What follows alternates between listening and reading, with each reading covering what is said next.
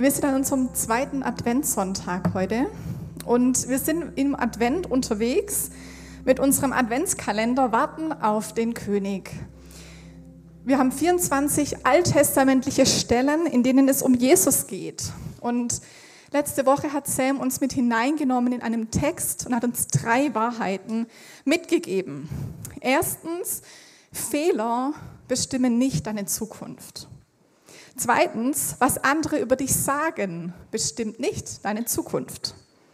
Und drittens, wir werden nicht für das erinnert, was wir bekommen haben, sondern für das, was wir weitergegeben haben, wo wir uns investiert haben. Es waren drei Wahrheiten von letzter Woche. Das war unser erster Adventssonntag. Und heute möchte ich mit uns eintauchen in eine Stelle aus 4. Mose 24 mit dem Titel Der heller strahlt als der hellste Stern. Das ist ein Text, der ist im Adventskalender an Tag 4 dran gewesen, also schon, ich glaube Montag war das, also schon ein paar Tage her. Und wir sind im Volk Israel, das auf dem Weg von Ägypten ins verheißene Land ist. Und sie sind durch verschiedene Gebiete gezogen. Sie lagern jetzt im Gebiet in den Ebenen von Moab.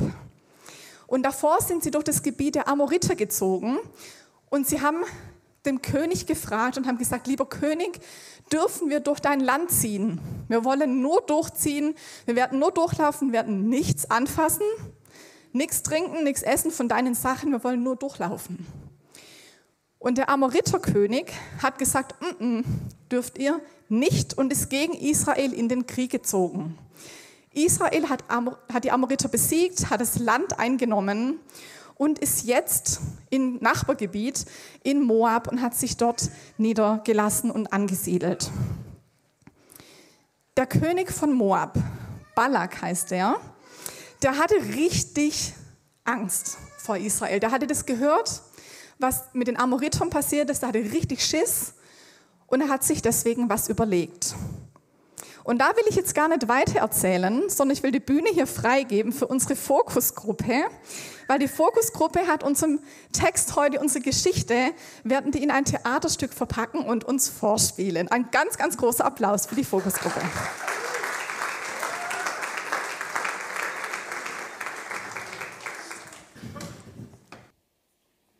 König Balaks Aufforderung an Biliam. Schon das zweite Mal sendet der Moabiterkönig Balak seine Boten. Sie sollen Biliam, den Sohn Beos, zu sich holen.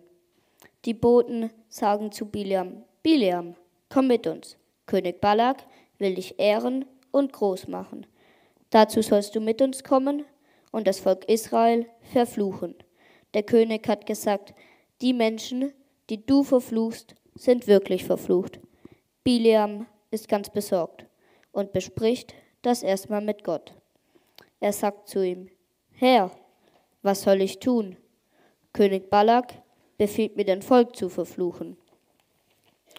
Und Gott antwortete Biliam, Geh mit ihnen, aber verfluche Israel nicht, sondern segne sie. Du sollst nur das sagen, was ich dir sagen werde. Daraufhin antwortete Biliam den Boten, ich komme mit meiner Eselin mit euch, aber verfluchen werde ich Israel nicht, nicht einmal für Silber oder Gold.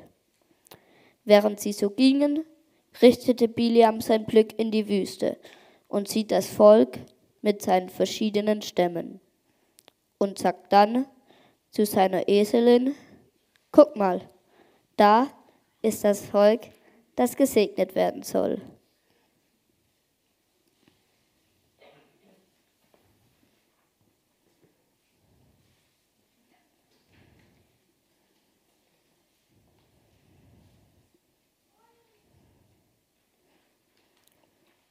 Als der König Balak Biliam hereinkommen sah, kam er auf ihn zu und sagte, Biliam, ich musste zweimal nach dir senden, Warum bist du nicht gleich gekommen? Ich will dich ehren, wenn du meine Feinde verfluchst. Balak führte Biliam auf die Höhen des Baal und bat ihn, das Volk Israel zu verfluchen und zu verwünschen. Biliam erwiderte, dass er nur das sage, was Gott zu ihm spreche. Und so hörte er, ein Volk, das abgesondert lebt und von keiner Nation angenommen wird, kann ich nicht verfluchen. Wütend, aber voller Hoffnung, bat Balak Biliam zu einer anderen Stelle, und zwar den Gipfel des Pisgah zu gehen. Dort sah man nur den äußeren Teil des Volkes, in der Hoffnung, es von hier aus zu verfluchen. Doch auch hier sprach Gott zu Biliam die gleichen Worte. Das Volk Israel ist gesegnet und er stehe zu seinem Wort. Gott hat es aus Ägypten geführt und hat Großes mit ihm vor. Ein drittes Mal nahm Balak Biliam mit zu einer weiteren Stelle, auf den Gipfel des Peor. Wie bei den beiden anderen baute Balak hier sieben Altäre und bereitete sieben Stiere und Witter.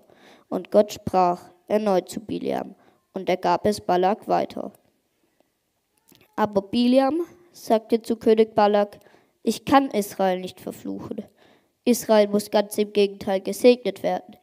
Der Geist Gottes hat zu mir gesprochen und mir die Augen geöffnet. Wie schön sind deine Wohnungen Israel, wie Gärten am Strom, die der Herr angelegt hat. Dein König und Reich werden erhöht sein. Der, wer dich segnet, ist gesegnet, und wer dich, der dich verflucht, ist verflucht. Aber Balak wurde darauf zornig und antwortete Biliam, so wirst du nun doch nicht geehrt. Verlasse dies dort und fliehe in deinen. Und Biliam weissagte einfach nur, noch ist er nicht da, aber ich kann ihn schon erkennen. Ein Stern tritt hervor aus Jakob, ein König steigt empor in Israel, und er wird die Moabiter und alle Nachkommen von Seth vernichten.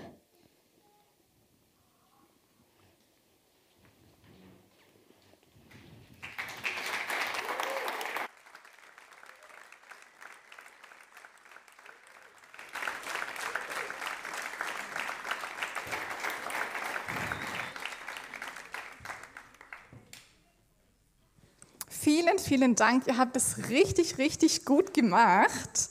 Danke. Oh, warte, ich nehme das Mikro gleich ab. Danke, dass ihr uns so in die Geschichte mit hineingenommen habt. Hat es euch ein bisschen Spaß gemacht? Ja? Cool. Ich fand es richtig cool. Mir hat Spaß gemacht, euch zuzugucken.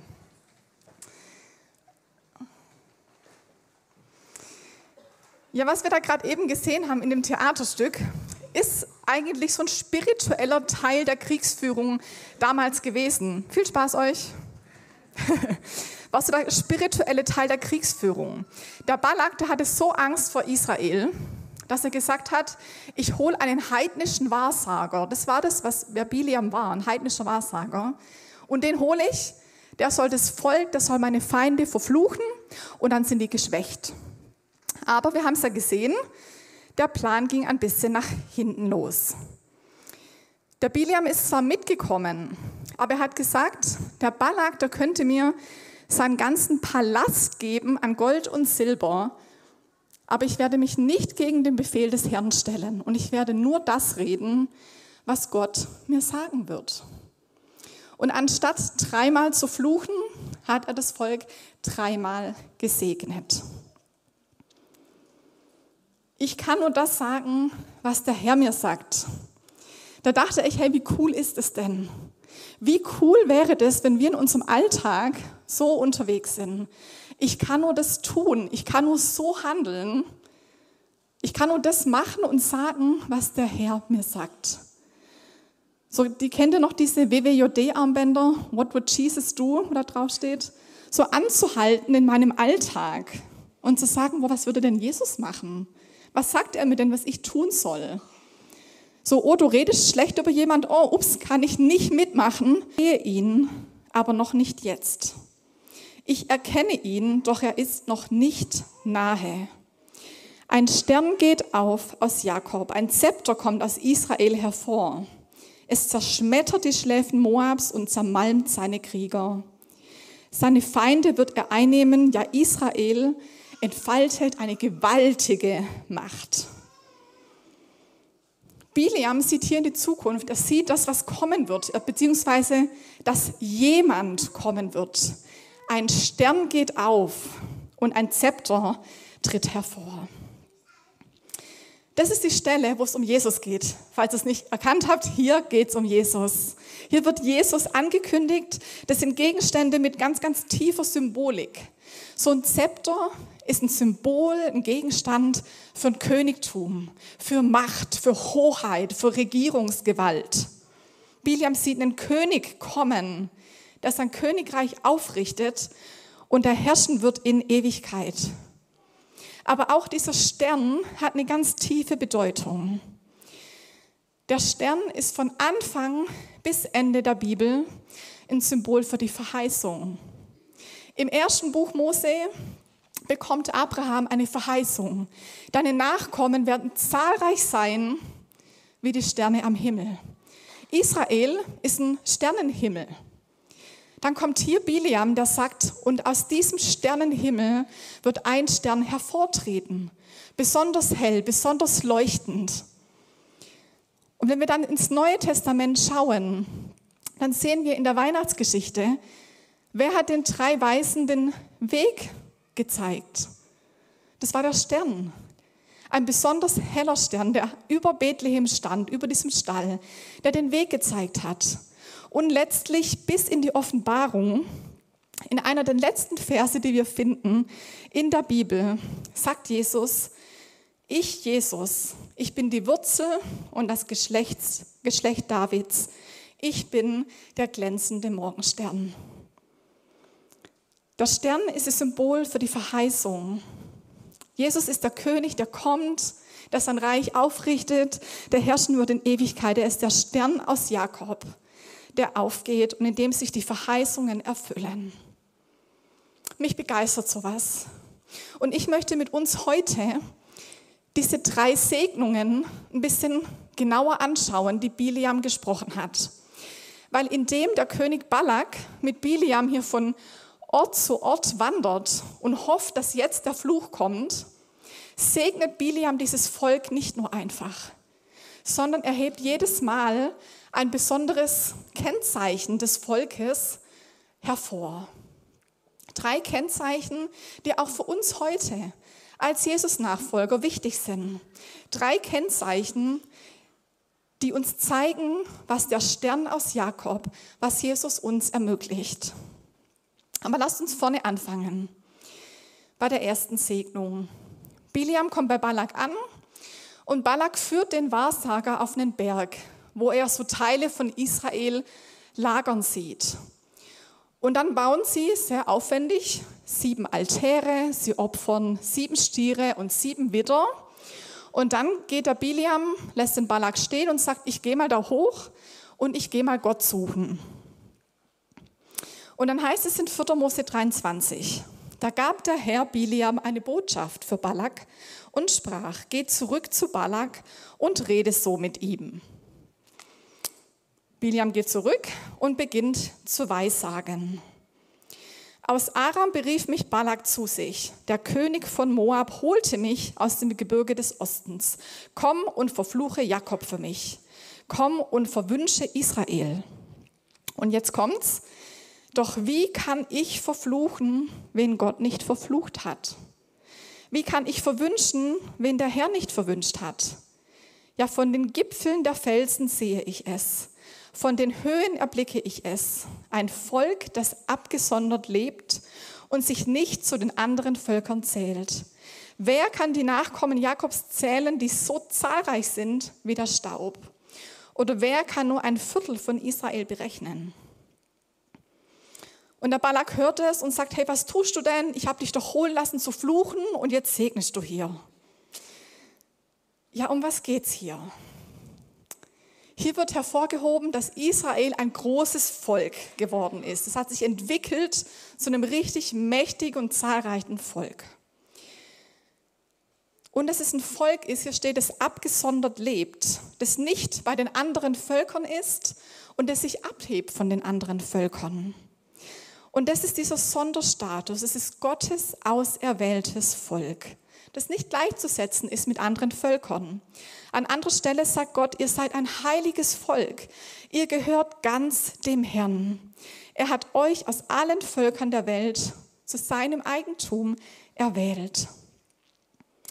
Das Volk Israel ist das auserwählte Volk Gottes. Und das ist das erste Kennzeichen, das Biliam ausspricht.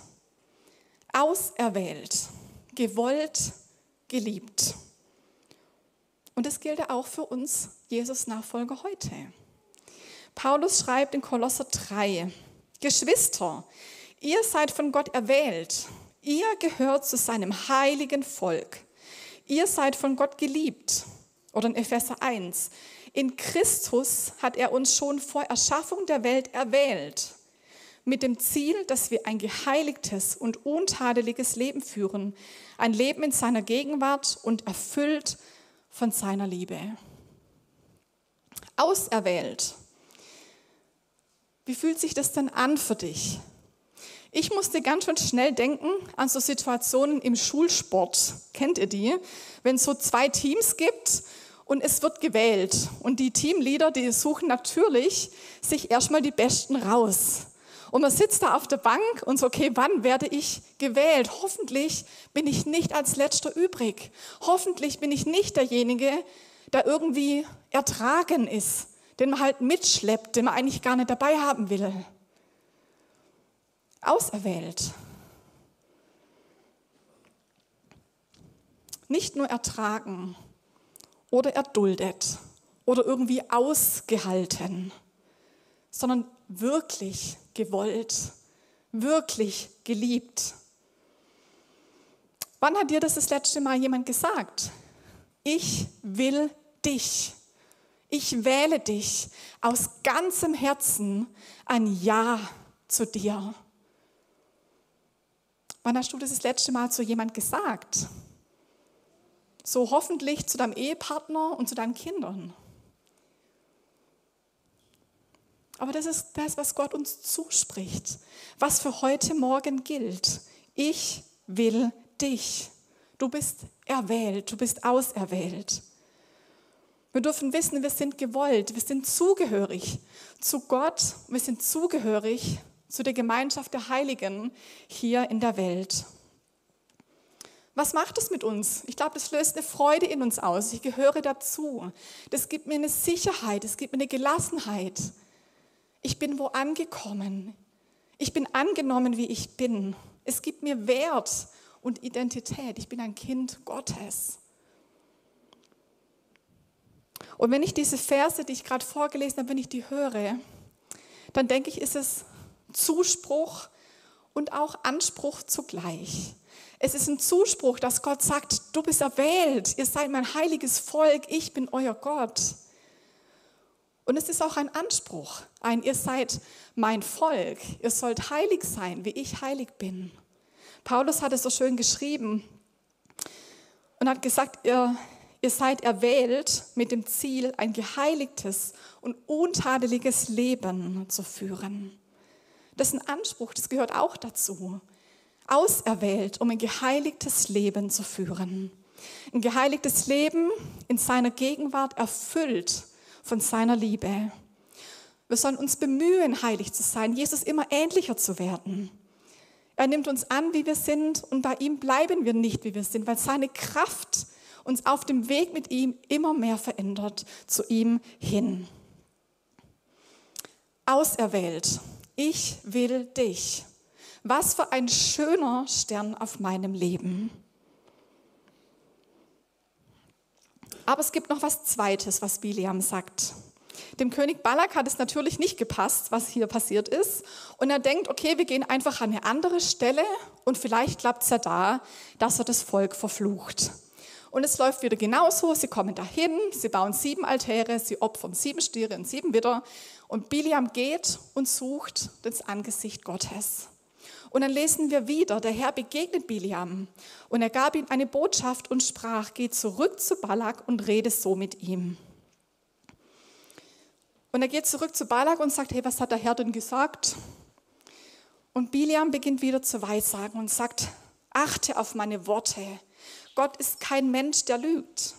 Er ist kein Mensch, der etwas bereut. Hat er je etwas gesagt und nicht getan? Hat er je etwas versprochen und es nicht wahrgemacht? Ich erhielt den Befehl zu segnen. Er hat gesegnet und ich kann den Segen nicht aufheben. Er sieht nichts Böses in Jakob und nimmt kein Unheil in Israel wahr. Der Herr, ihr Gott, ist mit ihnen. Er ist ihr König, dem ihr Jubel gilt. Gott hat sie aus Ägypten geführt. Er ist für sie wie die Hörner eines wilden Stiers. Kein Fluch kann Jakob schaden. Kein Zauberspruch hat Macht über Israel.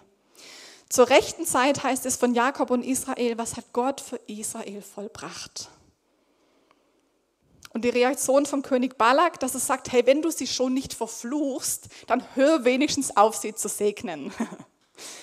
ja, und hier steckt auch so viel drin.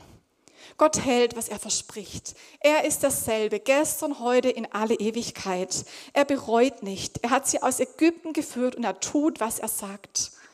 Gott kämpft für Israel. Kein Fluch kann ihnen schaden, kein Zauberwort kann ihnen irgendetwas anhaben. Gott ist ihr Schutz und er stellt sich gegen alle, die sich gegen Israel stellen. Wie schön ist dieser Segen, der hier gesprochen wird. Und eine Sache, die hier über das Volk herausgehoben wird, ist, dass hier heißt, Gott sieht nichts Böses in Jakob. Und er nimmt kein Unheil in Israel wahr. Er ist mit ihnen und da Königsjubel in diesem Volk. Das ist ein Volk, das vollkommen gerecht vor Gott steht, vollkommen gerechtfertigt vor ihm ist. Das ist sein Status. Es ist wie ein Stempel, die, das aufgedrückt ist. Gerechtfertigt. Auserwählt und gerechtfertigt. Ich sehe keinen Makel an dir. Und ganz ehrlich, ich habe mich schon gefragt, wenn man so die Geschichte von diesem Volk so ein bisschen kennt oder in der Bibel liest, in den ersten Büchern Mose, da gibt es aus meiner Sicht schon Dinge, wo ich denken würde, ist nicht so toll, was da passiert ist. So, wir lesen von ganz viel, wo sie aus Ägypten ausgezogen sind, wie sie sich aufgelehnt haben, wie Murren im Volk war, wie da ein, warum habt ihr uns aus Ägypten geführt, wir wollen wieder zurückgehen. Sie haben sich aufgelehnt, die waren untreu und ungehorsam. Und wenn wir ein Kapitel weitergehen von unserer Geschichte, da heißt es dann direkt im, glaube ich, im ersten Vers direkt wieder, das Volk fing an, Unzucht zu treiben. Aus meiner Sicht gibt es Dinge, die man so anguckt, wo ich denken würde, die sind nicht schön bei dem Volk. Aber ändern diese Tatsachen was am Urteil Gottes? Nein. Nein. Gott sagt hier durch Bileam und sagt, ich sehe kein Makel, ich sehe nichts Böses, hier ist kein Verderben. Und ganz ehrlich, das hat mich total bewegt in der Vorbereitung. Gottes Treue, seine Liebe, seine Vergebung hat kein Ende. Er ist unumstößlich. Und es ist ja auch für uns so heute. Jesus hat am Kreuz alles für uns getan. Er hat uns reingewaschen von allen Sündern und Fehlern. In 1. Korinther 6 schreibt Paulus, auch ihr gehörte zu denen, die so leben und sich so verhalten mit negativen Verhaltensweisen. Aber das ist Vergangenheit. Der Schmutz eurer Verfehlungen ist von euch abgewaschen. Ihr gehört jetzt zu Gottes heiligem Volk. Ihr seid von aller Schuld freigesprochen. Und zwar durch den Namen von Jesus Christus, dem Herrn, dem Stern Jakobs und durch den Geist unseres Gottes. Das ist es, was der Stern aus Jakob uns ermöglicht. Wir sind gerechtfertigt. Und vielleicht sitzt du hier und du guckst auf dein Leben und, und genauso sieht Gott uns an. Und er sieht unsere Vergangenheit. Er sieht, was ich alles schon gemacht habe. Er sieht meine Fehler. Er sieht die Sünde, die ich begangen habe. Er sieht mein Heute. Er sieht, welche unheiligen Gedanken ich vielleicht mit mir rumschleppe, wo ich nicht korrekt handle. Er sieht mein Morgen. Er weiß schon ganz genau, welche Fehler ich machen werde, wo ich Sünde machen werde. Er sieht es. Und trotzdem stehen wir da mit reinem Gewand, rein gewaschen, freigesprochen, Status vollkommen gerechtfertigt. Und es bedeutet nicht, dass diese Sünde einfach überdeckt ist und dass Gott wegschaut. Nein, überhaupt nicht. Sondern das Blut Jesu reinigt uns von aller Sünde, heißt in 1. Johannes, bis ins Innerste. Und wir stehen rein, mit reinem weißem Gewand vor ihm. Und es eben nicht aus mir selber heraus, nicht weil ich mich anstrenge oder weil ich alles richtig mache, sondern allein durch die Gnade unseres Gottes und das Opfer von Jesus Christus. Und dann heißt es in Römer 8, Vers 33, wer wird es noch wagen, Anklage gegen die zu erheben, die Gott erwählt hat? Gott selbst erklärt sie für gerecht. Punkt. Punkt. Und so wie wir oben gelesen haben in diesem, in diesem schönen Segensvers, wie Gott sich vor sein Volk stellt und sich gegen alle stellt, die sich gegen das Volk stellen, so stellt sich Gott durch Jesus vor uns und alle Anklage prallt ab. Alle Anklage, die ich vielleicht gegen mich selber habe, alle Anklage, die ich von anderen bekomme. Und dann heißt es hier so schön, er ist ihr König, dem ihr Jubel gilt. Gott ist mit dem Volk und es herrscht Jubelgeschrei. Da ist eine Freude und da ist eine Unbekümmertheit. Und genauso dürfen wir jubeln. Jubeln über unseren Gott und König, über den, der uns den Status gerecht, gerechtfertigt verleiht. Ich sehe kein Unrecht. Da ist kein Übel.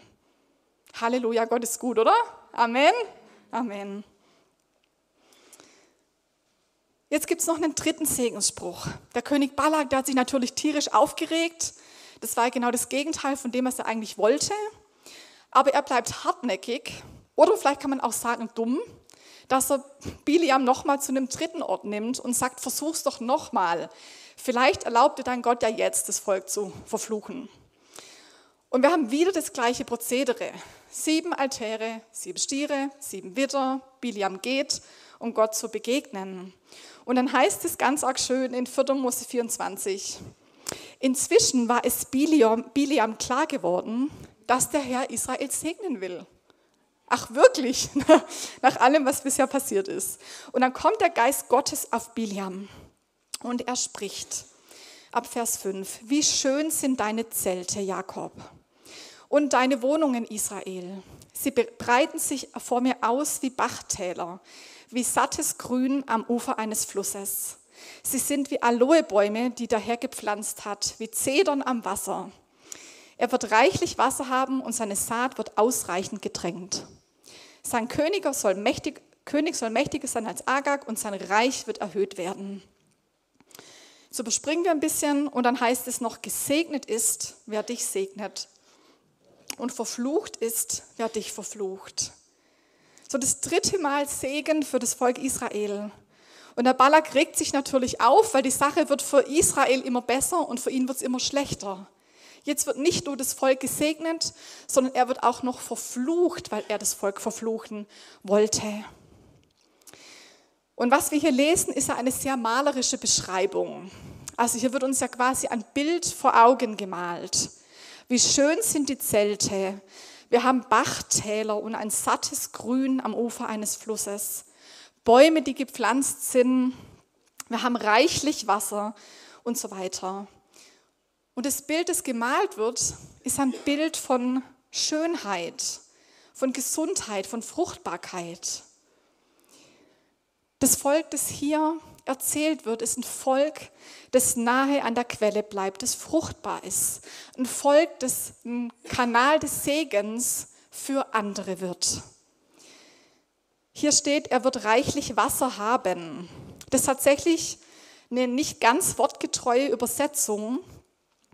In der Elberfelder heißt es, Wasser rinnt aus seinen Eimern das so angedockt an diese Quelle, dass das Wasser überfließt. Das Wasser fließt oben drüber, die Eimer sind mehr als voll. Hier wird ein Überfluss beschrieben. Es kommt immer neues Wasser nach.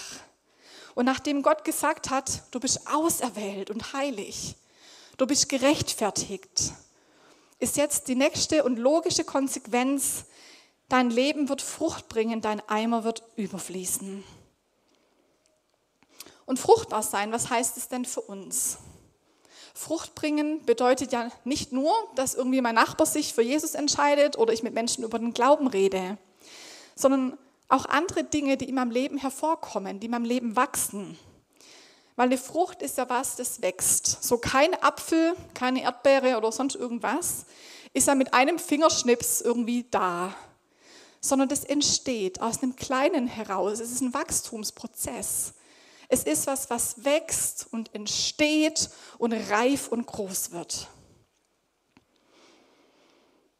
In Galater 5, Vers 22 wird die Frucht beschrieben, die der Geist in uns hervorbringt, nämlich Liebe, Freude, Frieden, Geduld, Freundlichkeit, Güte, Treue, Rücksichtnahme und Selbstbeherrschung.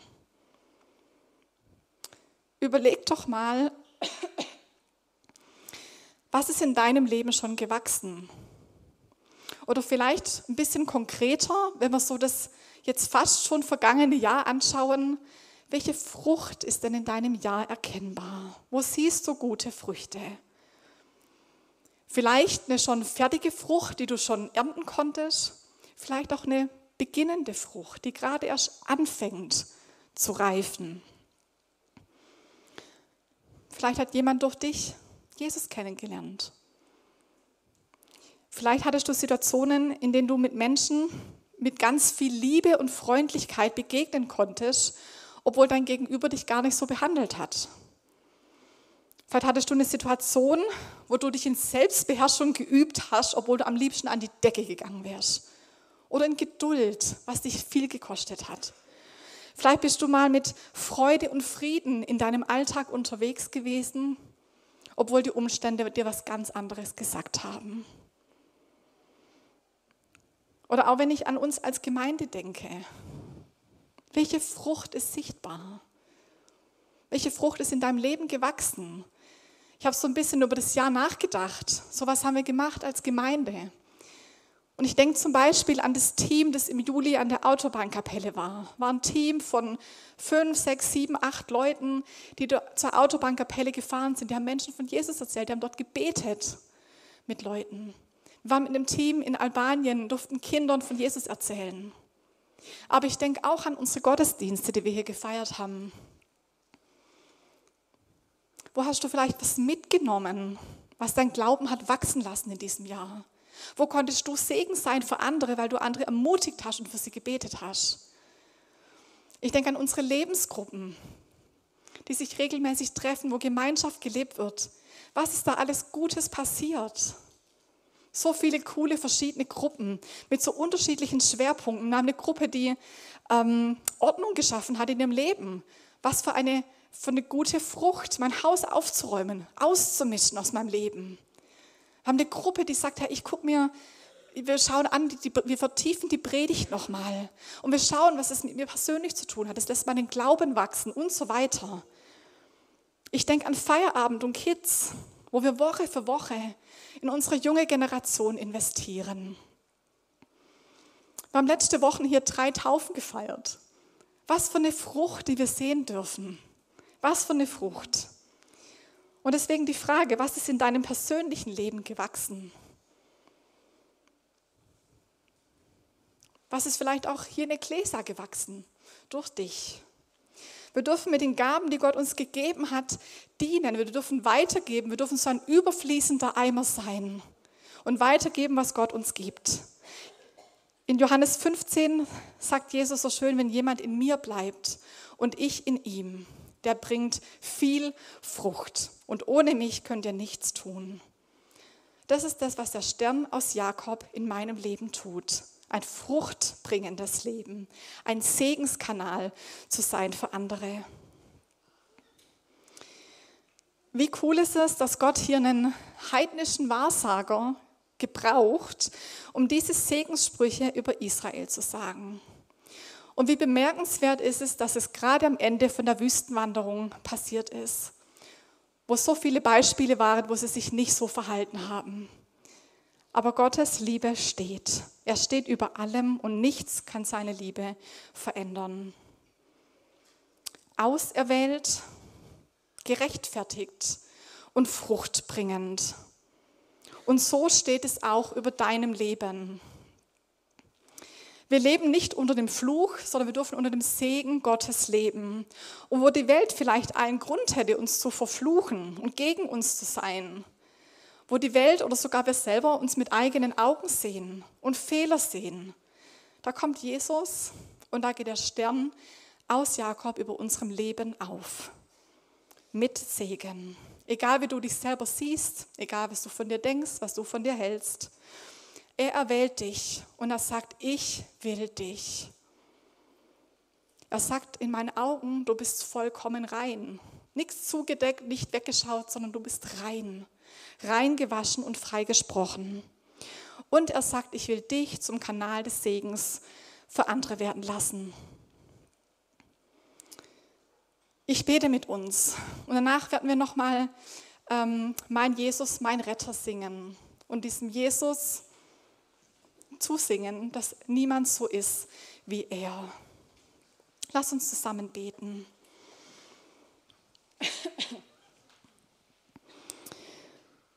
Ja, Jesus, ich bin so dankbar für heute Morgen und wir sitzen hier vor dir. Unsere Herzen sind auf. Wir sind so dankbar, Jesus, was du für uns getan hast, sodass du der Stern bist, der über unserem Leben aufgeht. Wir sind so dankbar, dass diese Dinge, von denen wir gerade gehört haben, dass die möglich sind durch dich. Wir sind dein, deine Auserwählten. Wir sind gerechtfertigt. Und wir dürfen unser Leben einsetzen, um Segen zu sein für andere. Und ich bete Gott für uns als Gemeinde, dass diese Wahrheiten sich wirklich einnisten in unsere Herzen.